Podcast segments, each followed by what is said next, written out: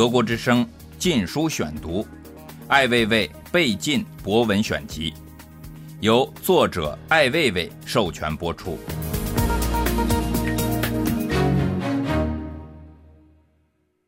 致幻与吸毒，服用兴奋类药物固然不好，有如吸烟饮酒不好，红灯时穿越马路不好，但是并不会对社会造成直接危害，也不伤及他人，因为是纯粹的个人选择，即使造成伤害也是个人的事儿，比如自杀。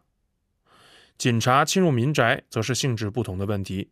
警察作为国家机器的组成部分，在执法的名义下随意进入公民的住宅搜查和拘捕，是由来已久、司空见惯的事情。在群众的举报下，警察在深夜侵入民宅，这实在是对个体公民权利的威胁，潜在的危害远远大于一个使用违禁药物者的所作所为。宪法第三十九条的规定：中华人民共和国公民的住宅不受侵犯。禁止非法搜查或者非法侵害公民的住宅，即公民住宅的不可侵犯是公民的一项基本权利，与公民的人身自由、人格尊严等权利一样，同样重要，同样受法律的保护。全国人民代表大会常务委员会关于禁毒的决定第八条对吸毒规定了行政处罚，吸毒的由公安机关处十五日以下拘留，可以单处。或者并处两千元以下罚款，并没收毒品和吸食注射器具。这一条款表明，单纯的吸食毒品行为是不受刑法规制的。第八十七条，公安机关对与违反治安管理行为有关的场所、物品、人身可以进行检查。检查时，人民警察不得少于二人，并应当出示工作证件和县级以上人民政府公安机关开具的检查证明文件。对确有必要立即进行检查的，人民警察经出示工作证件可以当场检查，但检查公民住所应该出示县级以上人民政府公安机关开具的检查证明文件。这是张元吸毒案所涉及的核心问题，而这是无人问及的。同样。电视台也好，法制节目也好，多少应该积点德，对涉案人的人格有所保护，这叫恻隐之心。当依附于权力时，应该懂得合法性和公正性。警察对嫌疑人的呵斥、强戴手铐，多少有点搞笑或是作秀；将灵魂空虚的艺人们从家中铐走，多少有点量刑过度，表现出警方的不熟悉业务和缺少人文关怀。民警传唤物业，那更是现代版的株连九族。在中国的各种条例中，莫名其妙的株连法规既无理又粗暴，说啥也不像是自己人做出的事情。通常所说的吸毒，是指个人通过使用药物来达到兴奋、致幻的目的。在人类漫长的从野蛮走向文明的艰难跋涉中，每一次进步和觉悟都伴随着意识和心理体验。从宗教的法术到革命党的视死如归，都与体内的化学分泌有关。在一个不进化的地方，诋毁他人的选择，对异类妖魔化是最常见的事情。公众舆论暴力、媒体暴力的肆虐，远远大于个人的意志软弱所带来的伤害。无人同情软弱病态者，他们自生自灭，人们却更情愿成为暴力的一部分，成为冷酷和漠视的帮凶。但那样，你就不再是只有一个躯壳的灵魂，你是没有灵魂。称兴奋和致幻药物为毒品，称其服用者为吸毒，是中国特色。它反映了民族文化中对人的体验和精神世界的陌生、歧视和敌视的价值取向。这种偏见，如果不是来自于愚昧，至少是反科学、反理性的。当人们都默认于对公民的个人权利进行伤害，无论是以国家的还是法律的名义，那才是全体人的灭顶之灾。二零零八年一月十一日，我们没有什么。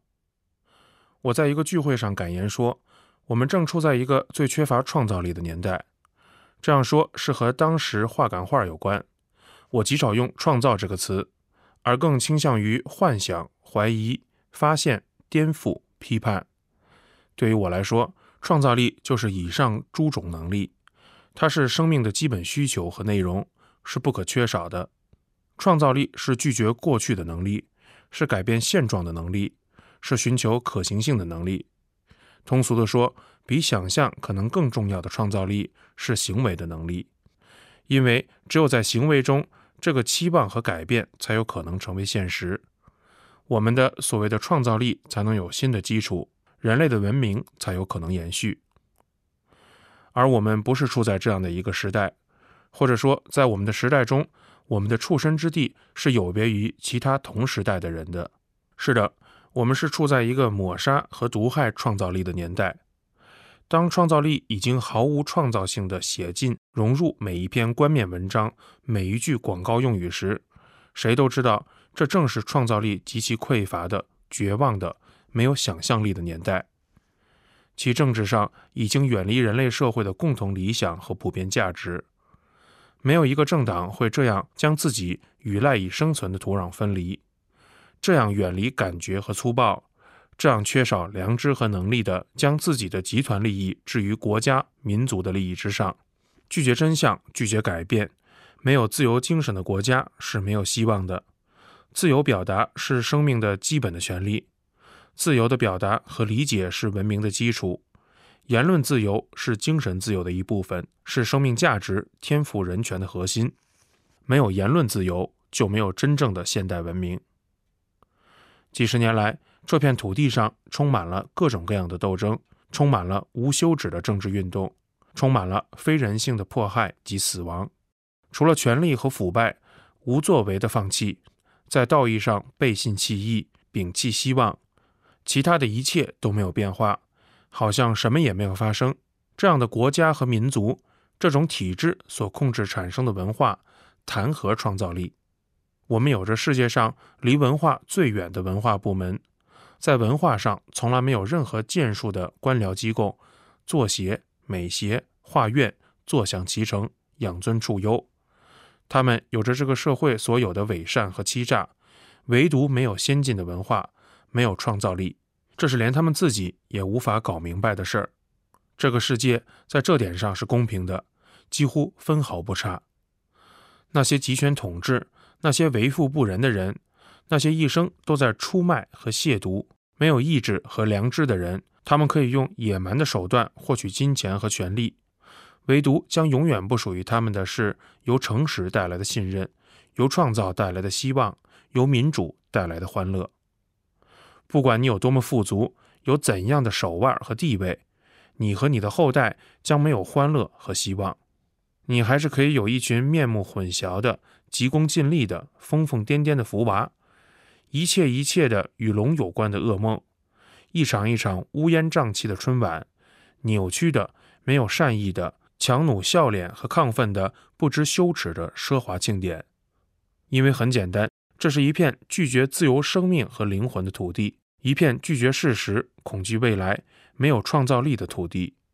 二零零八年一月三十日，德国之声禁书选读。一亮一亮。小时候一放电影，整个村子都会亮。农村没有电，只有油灯。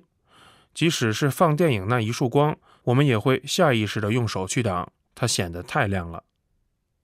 每次电影在这个村庄放完，会再转到另一个连队接着放，我们也就一路跟过去，在黑暗的路上深一脚浅一脚地走着，那情形有点像虔诚的宗教信徒的仪式。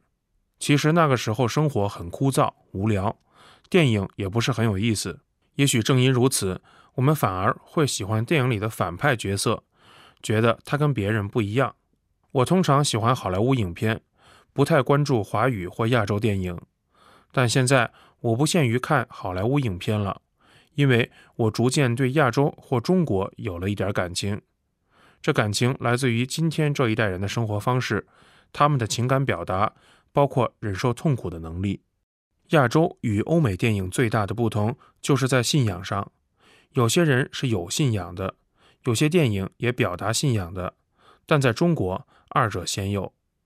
我觉得说一个民族的电影好，不光是在说电影，还可以从中看出这个民族的状态。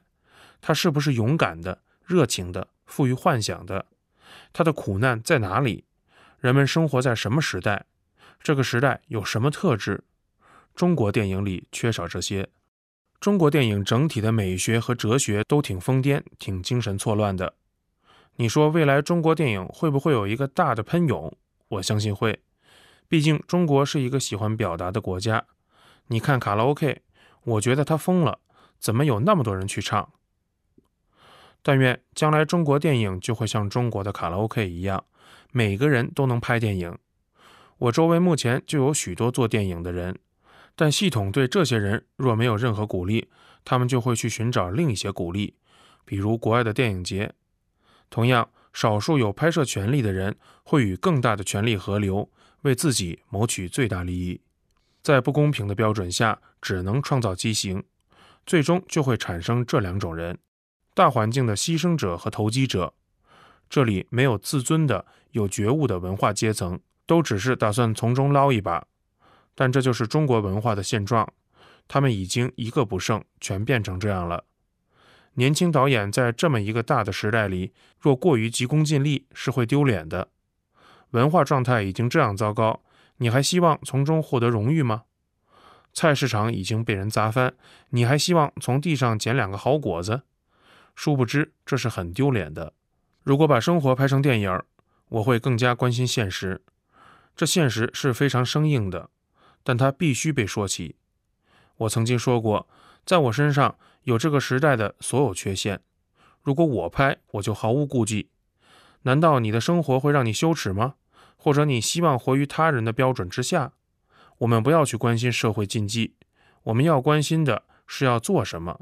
天是要下雨的，但你要做什么？就像去宴会吃饭或者吃盒饭，对我都一样。我看电影的方式也很随意。通常我不会一个人看，都是跟朋友一起。在纽约，电影更是一个公众的事儿，大家一起排队，排队时聊天。在家里看影碟是另外一种观看方式，你一晚上可以看几十个电影，可以快进，也可以从中途开始。你可以把现实生活跟电影混合起来看，它改变了叙事方式和阅读方式。电影不一定要讲票房，要娱乐，否则这个世界就太没味道了。